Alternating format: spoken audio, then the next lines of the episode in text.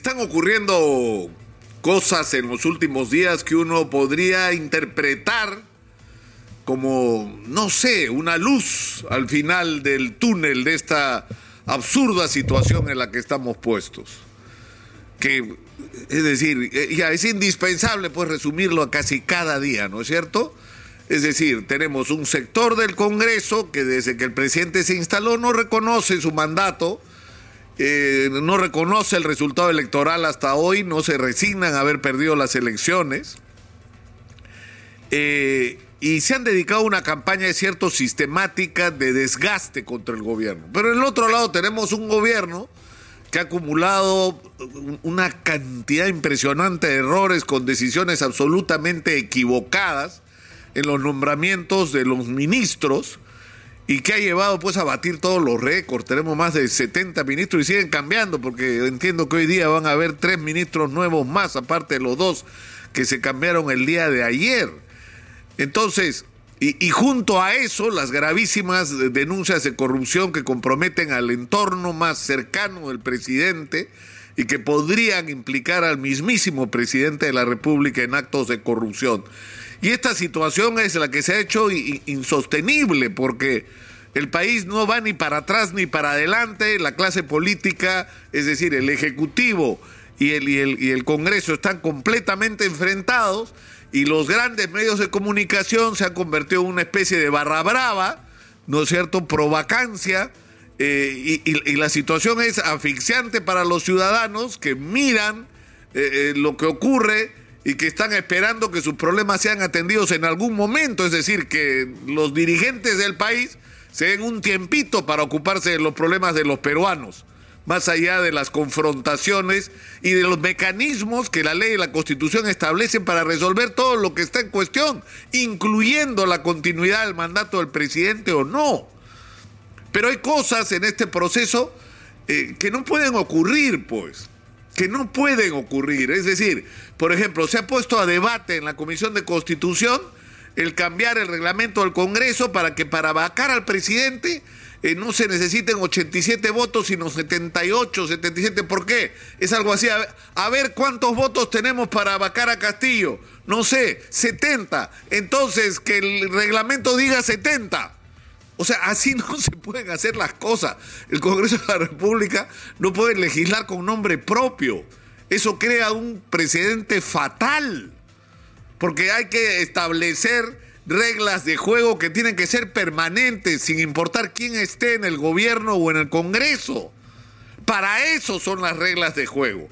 Para eso está la Constitución, para eso están las leyes no para irlas cambiando según las circunstancias o las conveniencias, sino reglas de juego permanentes que nos permitan enfrentar, por un lado, la asunción en común de las tareas en las que se está de acuerdo y por el otro lado resolver las discrepancias y las confrontaciones de una manera democrática, con reglas de juego claras que no se pueden estar cambiando según las circunstancias. Pero en medio de todo esto ha ocurrido algo positivo. El presidente ha saludado un discurso que si bien no ha sido explícitamente conciliador de parte del general Williams al asumir la presidencia del Congreso, ha sido un discurso donde por lo menos no ha, no ha hablado de la vacancia presidencial, lo cual ya es un avance en relación a lo que había sido el discurso de sus antecesoras en el puesto. El presidente ha respondido saludando la elección del general Williams y invitándolo a una reunión. El general Williams ha aceptado la reunión y le ha propuesto al presidente que sea el viernes en el Congreso. Eh, de Palacio de Gobierno dicen no, que debería ser en Palacio. Eh, mira, no, me, me, estoy tratando de cuidar un poco de mis adjetivos, que son los que me salen del hígado, sinceramente. ¿Dónde diablo sea la reunión? No nos importa a los peruanos. Lo que importa es que se produzca ese encuentro para que se pueda discutir la agenda común. Es decir, aquellos problemas que los peruanos necesitamos se resuelvan con urgencia. Inseguridad, crisis económica, falta de empleo, crisis sobre todo de los pequeños empresarios en relación a sus obligaciones financieras, reactivación de la economía, que los fondos para apoyar a los más vulnerables lleguen pues y no se pierdan en el camino de los municipios, sino que le lleguen a la gente que lo necesita, reactivación de la inversión minera, reactivación de los proyectos para las grandes irrigaciones que deben permitir extender la agricultura, pero no es decir, una gran eh, desarrollo de campaña de obra pública que permita construir carreteras, puentes, reservorios por todo el país, activar la economía, esa tendría que ser la agenda. Pero esto tiene que ir de la mano y eso lo tiene que entender el presidente Castillo con constituir un gabinete que inevitablemente tiene que ser un gabinete de consenso y va a ser un gabinete de alguna manera de transición para salir de esta crisis cuyo final no sabemos cuál va a ser. Es decir, ¿qué cosa es lo que va a pasar con el presidente Castillo? La fiscal de la nación nos tiene que dar la respuesta nos tiene que decir, su investigación concluye en que el presidente Castillo tiene responsabilidad en la comisión de delitos de corrupción o de entorpecimiento de la justicia o de encubrimiento o de lo que fuera, y a partir de eso, los ciudadanos y las instituciones deberán decidir cómo actúan frente a una información de esa naturaleza. Pero mientras esto ocurre, hay que actuar con la cabeza fría y con serenidad. Y es necesario, e insisto, el presidente tiene que entender de una vez por todas que no se trata de poner ministros para cambiarlos por otros y de andar como jugando una especie de ruleta, te pongo ahora, te saco después. no vamos a ninguna parte, porque las cosas están planteadas al revés. No se puede nombrar ministros según las circunstancias. ¿No?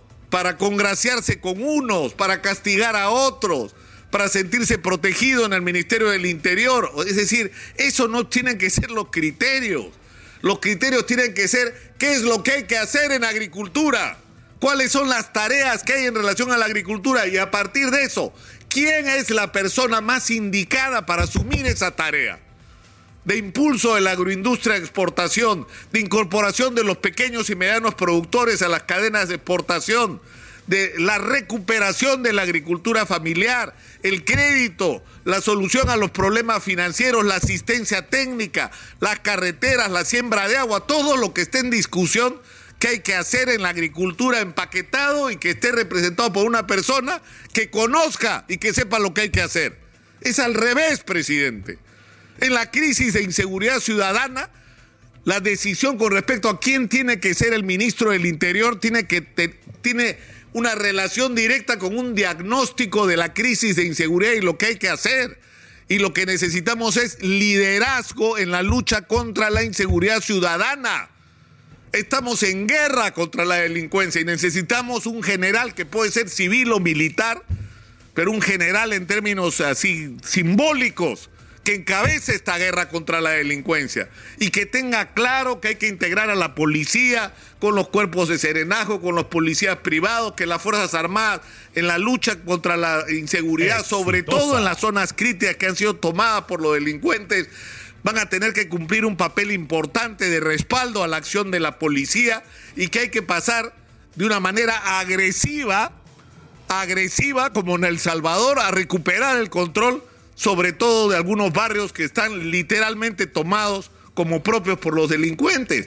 Entonces, esto que es la estrategia y lo que hay que hacer tiene que ir de la mano, por supuesto, con adquisición de equipo sin ladronera, que la adquisición de equipo no sea pensada en función de cuánto se van a ganar los que participen en ella, sino que es lo que el país necesita en términos de tecnología y equipamiento para luchar contra el delito. Pero todo esto todo esto tiene que ser la base para, en función de ese diagnóstico y, el trazado de las tareas, decir quién es la persona que tiene que ser ministro del Interior. Y el presidente tiene que escuchar y para eso necesita espacios. Y uno de esos espacios es el acuerdo nacional. No solamente se necesita una reunión entre el presidente de la República y el presidente del Congreso de la República, sino se necesita ese espacio extraordinario que se creó, que se llama Acuerdo Nacional, donde es posible escucharse y debería ser posible escucharse. Y no hay que permitir que en el Acuerdo Nacional la discusión sea te vaco, no te vaco, renuncia, no señor. Para eso ya hay mecanismos establecidos y para eso hay una investigación en el Ministerio Público. Lo que hay que discutir en el Acuerdo Nacional es cómo enfrentamos la crisis cuáles son las tareas que hay y cómo se puede aportar incluso con personas para que asuman las tareas desde los ministerios para enfrentar esta situación tan compleja que nos ha tocado vivir. No debería ser tan difícil hacerlo. Y debería darnos un mínimo de estabilidad. Es decir, que para luchar contra la delincuencia podemos confiar que vamos a tener un ministro del Interior que va a durar por lo menos un año. Que no va, no va a nombrar al presidente por semanas un ministro del Interior cuando es un asunto tan crítico el de la inseguridad. O sea, yo espero sinceramente que por un mínimo de responsabilidad con respecto a los ciudadanos, tanto de parte del presidente de la República como del Congreso, que hoy está representado por el general Williams, se actúe con la responsabilidad que la circunstancia exige. Se actúe con la responsabilidad que la circunstancia exige, porque yo no sé sinceramente hasta dónde se puede retar la tolerancia y la paciencia de los peruanos. Porque creo sinceramente que todo tiene un límite.